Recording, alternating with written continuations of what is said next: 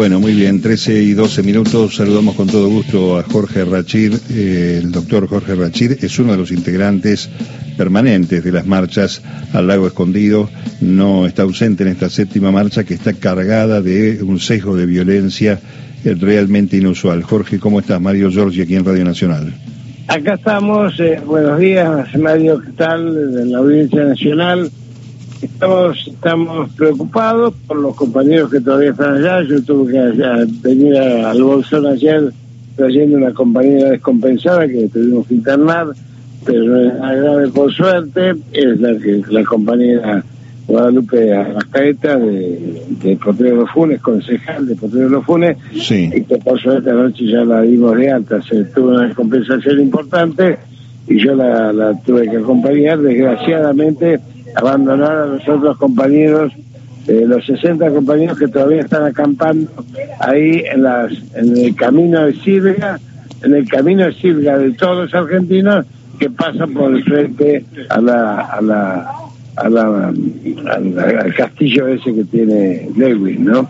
Eh, esta marcha llevó cinco días para que sepan que el camino ese que dicen que está abierto, el, camino que ir la familia argentina, llegó una primera marcha hasta la Orqueta, la segunda hasta Lagunito, la tercera hasta el Lago Soberanía, la cuarta hasta el Lago Escondido, donde empezamos a ser agredidos, la quinta hasta la isla de los Patriotas, donde seguimos siendo agredidos, y ayer llegamos a la mañana a este camino de Silvia, que es el camino de servidumbre, y el que está y el camino que bordea todos los lagos que tiene soberanía nacional como los ríos y que obviamente ahí la agresión se hizo mayúscula y esto fue parte de lo que originó la descompensación de la compañera eh, y obviamente la preocupación nuestra va a ser la que yo tuve que venir acá hasta el bolsón. Bueno, eh, lo bueno, dos o tres cosas. Primero, que está bien de salud la compañera, que no era un caso de salud tuyo, tomando en cuenta el último incidente en marchas anteriores. No, que... no, no, no, no era mío, simplemente yo la, la acompañé,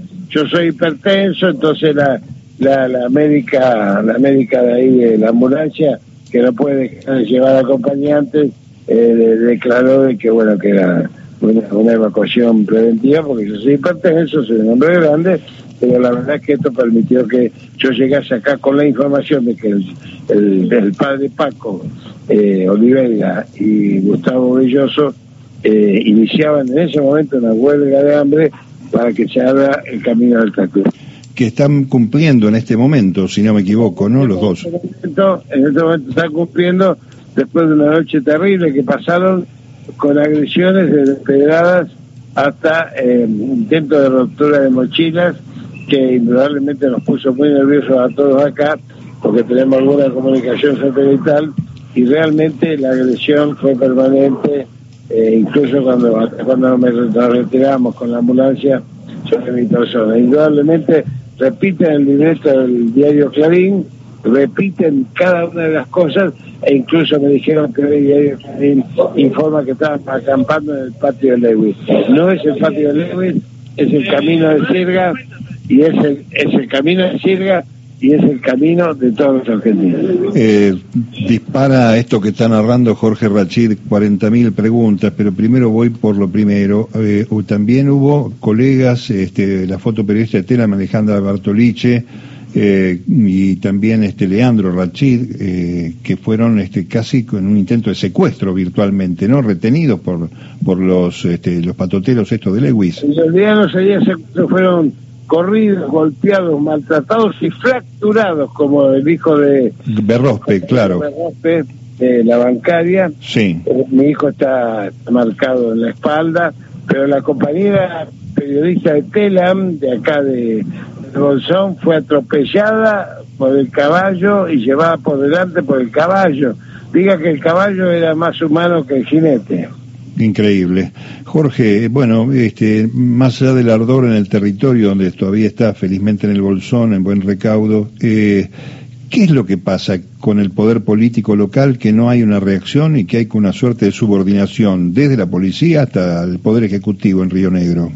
Eh, la policía se declara neutral, como si pudiese ser neutral y no estar al servicio del pueblo, eh, toleró esto de, la, de las agresiones. Yo debo separar las órdenes de la policía con la de la policía de la montaña que nos acompañó toda la marcha y son gente que ya conocemos porque son los que rescatan personas, los que tienen una, una actitud diferente de vida.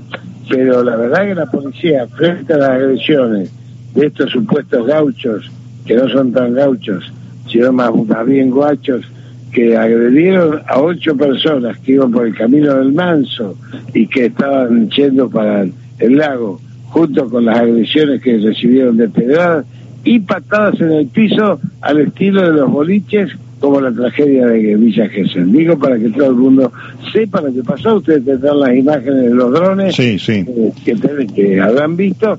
Esto es inaudito que pase en Argentina, que un inglés mande a, a pelear Argentina contra Argentina. Ahora, el, la justicia ha determinado, eh, yo me, encanta señalar este, que lo que está pasando ahí es que se ha puesto un portón muy grande de hierro, como si hubieran puesto un portón en la ruta de la autovía 2, digamos.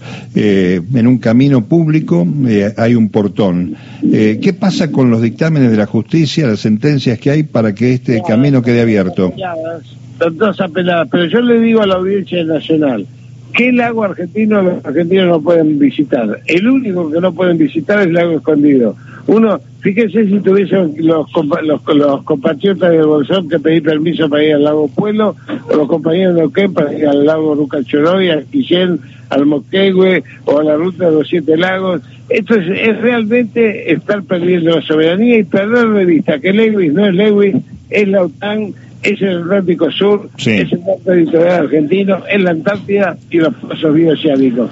Por eso, Mario, me, eh, te tengo que dejar porque estoy recibiendo ahora una información hablar conmigo de la costa eh, los compañeros por teléfono satelital. Perfecto. Bueno, te mando un abrazo, mi solidaridad como siempre y que termine bien como corresponde esto, que puedan cumplir con la expedición y volver por la soberanía y por la patria. Gracias, Jorge. Muy bien, Mario, te agradezco mucho. Gracias. Jorge Rachide, charlando con nosotros, 13 y 20, 20 minutos después de la una de la tarde, hasta las 3 nos quedamos.